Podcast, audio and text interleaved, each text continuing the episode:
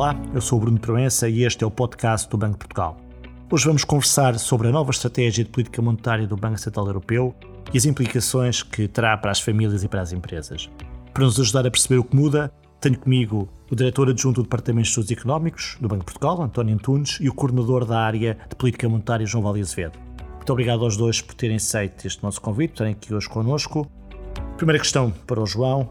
A nova estratégia de política monetária do BCE é só mais um passo ou é de facto um virar de página, um momento histórico na vida do Banco Central Europeu? Eu diria que é um passo importante, muito importante, um marco importante. O virar de página dá a sensação de que há uma descontinuidade e não é esse o caso. Há o reconhecimento uh, nesta revisão da estratégia de que o BCE esteve à altura dos desafios. No entanto, ainda não tinha um enquadramento uh, de ação, não é? Uma declaração estratégica que lhe permitisse atuar de forma, podemos agora usar a palavra, mais vigorosa, mais persistente, quando as condições o justificavam. Portanto, há consequências, nós aprendemos com a última década, mais de uma década, em que passámos por várias crises, a última das quais ainda estamos a, a viver, e este é um enquadramento muito diferente do de 2003, da última vez em que tinha havido uma análise estratégica da, da política monetária por parte do BCE. Portanto, eu diria que é um marco importante, muito importante. Tem estas três crises como pano de fundo e a resposta adequada do BCE a essas três crises como pano de fundo e trata-se de cristalizar, de tornar em algo visível, em algo estratégico, aquilo que foi a ação dos últimos anos. Eh, neste sentido, é um marco importante, não diria mais uma vez o tal virar de página, e contrasta um bocadinho com, vamos dizer, uma certa falta eh, de, de, de, análise também estratégica no resto do desenho da União Económica e Monetária, não é? Portanto, o BCE está a fazer o seu papel. Isto foi um processo muito longo, muito, muito aturado, com muita análise, muito trabalho de background por parte do staff do BCE e dos bancos centrais nacionais, como todos sabemos. Muito intenso, eh, muito burilado. Quer dizer, a declaração final de duas páginas é muito burilada, é muito densa e vai demorar tempo a aprender mas uh, queria deixar esta nota. Há um bocadinho o contraste com, se calhar, o, a análise semelhante que tem que ser feita nas outras dimensões da União Económica e Monetária que não dependem do BCE. O BCE intervém em algumas delas, por exemplo, na supervisão do sistema bancário, uh, mas muitas outras, né, enfim, nas regras fiscais, etc. É preciso que se faça também essa revisão da estratégia. O BCE fez a sua parte. A grande alteração é de facto a questão da simetria, portanto, o objetivo concreto de 2% para a taxa de inflação, mas agora numa lógica de simetria. Isso significa mais graus de liberdade ou menos graus de liberdade para a atuação do Banco Central Europeu na definição da política monetária para o futuro? Uh, significa mais graus de liberdade, uh, por acaso. Uh, o BCE não está a limitar de modo nenhum a sua margem de atuação. É sempre acrescentado que o objetivo de 2% deve ser atingido no médio prazo. Essa orientação foi repetida, foi reforçada.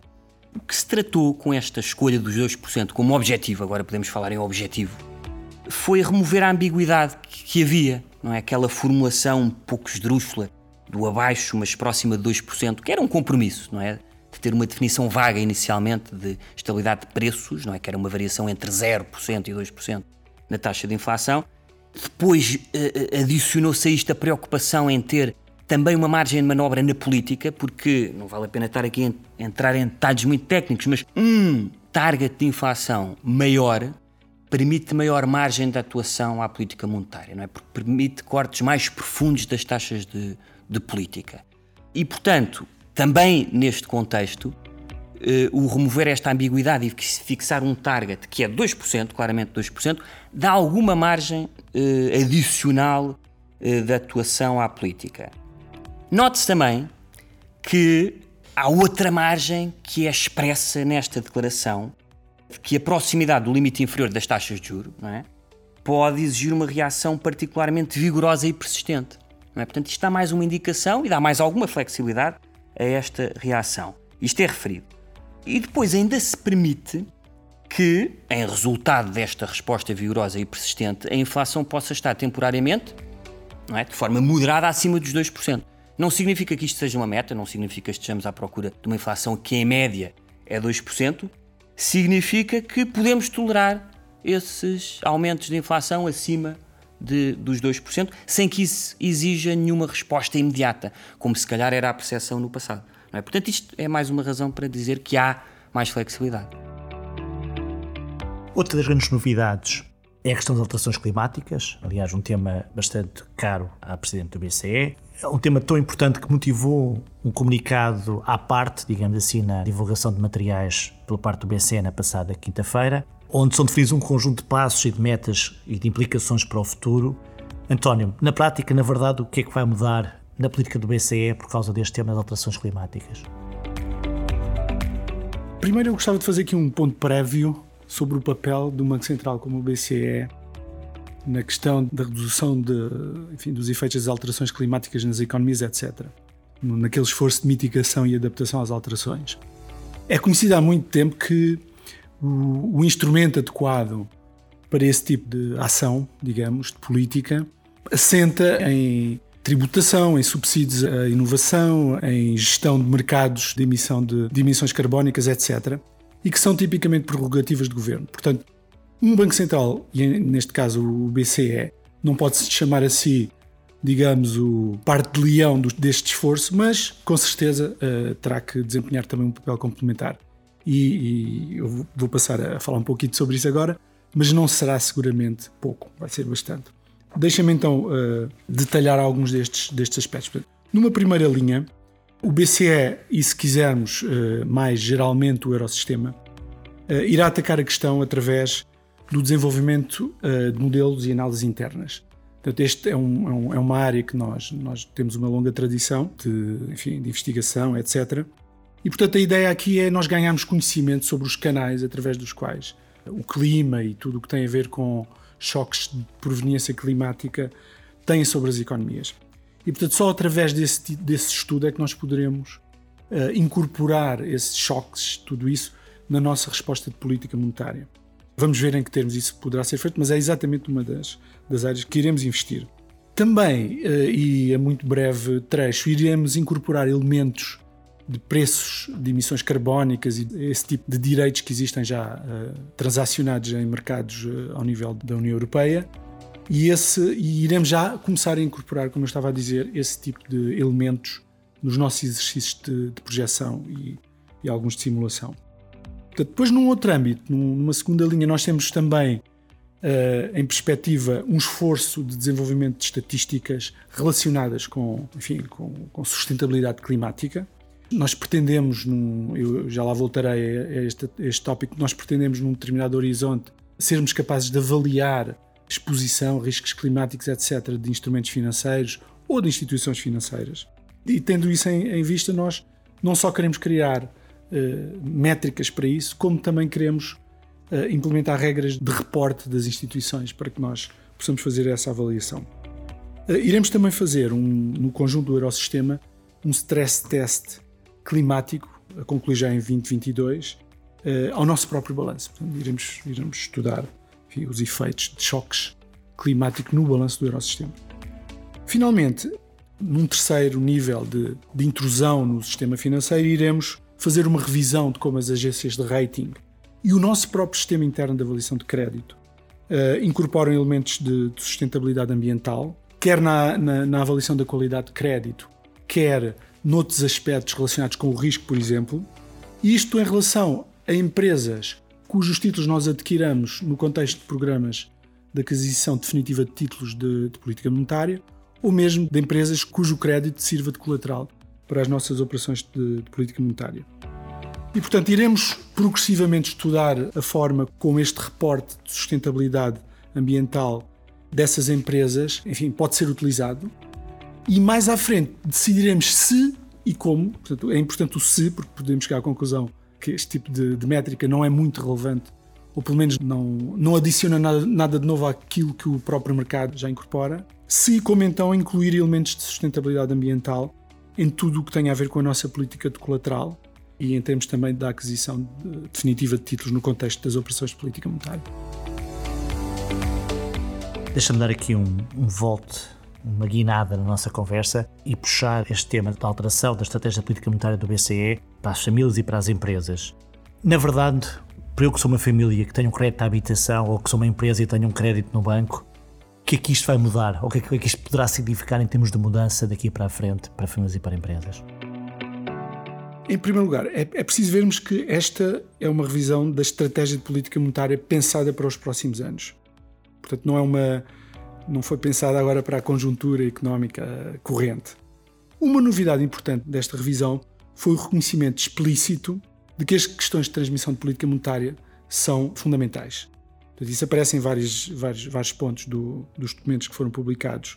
Mas em particular eu posso dizer aqui, não é? Fenómenos como a fragmentação em mercados de dívida pública, que seja motivada por expectativas não alicerçadas em fundamentos macroeconómicos, obviamente, falta de liquidez nos sistemas financeiros, tudo isso impede a transmissão adequada da política monetária, tal como ela é desejada, digamos, pelo Conselho de Governadores. Muito do trabalho da revisão consistiu em estudar estes fenómenos e, de certa forma, torná-los parte integrante digamos, do, do quadro analítico que é utilizado no Eurosistema daqui, e que será utilizado daqui para a frente. Portanto, há uma alteração importante neste, neste âmbito.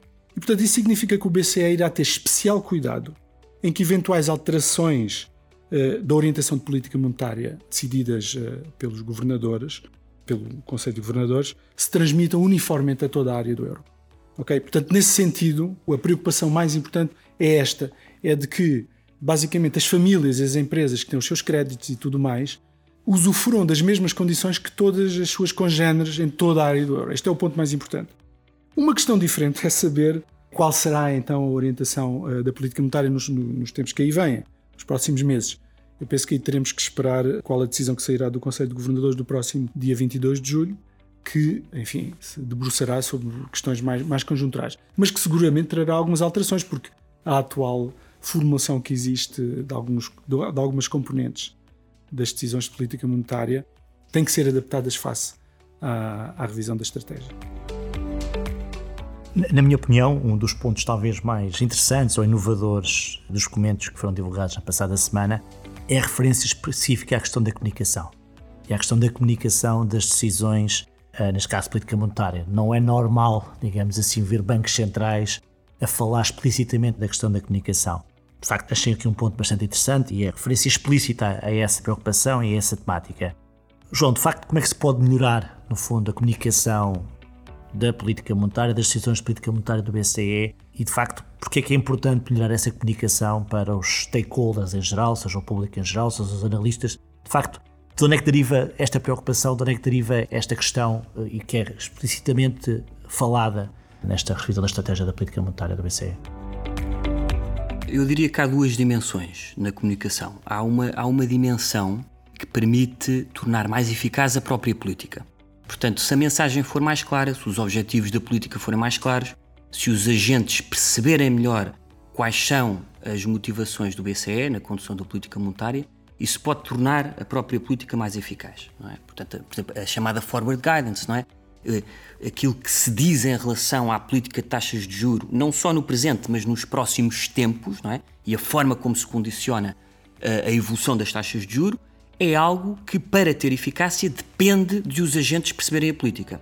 Agora, há agentes, famílias, não é? empresas que podem ser uh, mais ou menos informados, é? E deve haver algum esforço para que a mensagem lhes chegue, isto pode ser uh, obtido com uh, elementos visuais, gráficos, com mensagens muito simples. Portanto, há esta ideia de uh, promover uma comunicação por níveis, não é? Por camadas.